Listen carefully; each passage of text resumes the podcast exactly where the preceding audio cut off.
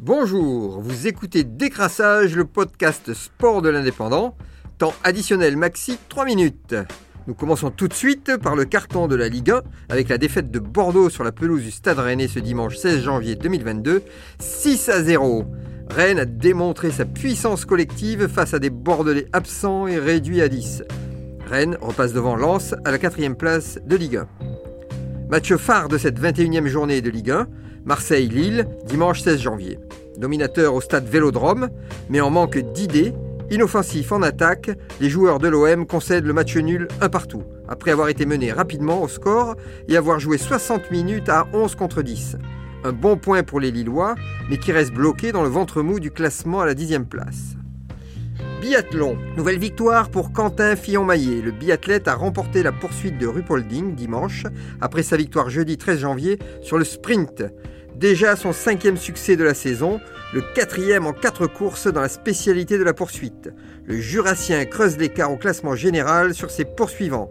Il engrange désormais 97 points d'avance sur le Suédois Sébastien Samuelsson. Vivement les JO de Pékin dans trois semaines. Handball. Les Bleus atomisent l'Ukraine à l'Euro de handball et font un grand pas vers la qualification. Supérieure à la Croatie en début de tournoi, l'équipe de France a enchaîné contre l'Ukraine avec une seconde victoire 36-23. Double bonus, le sélectionneur Guillaume Gilles avait laissé au repos quelques cadres. Une nette victoire qui permet aux Français d'aborder sereinement le dernier match de ce premier tour lundi 17 janvier.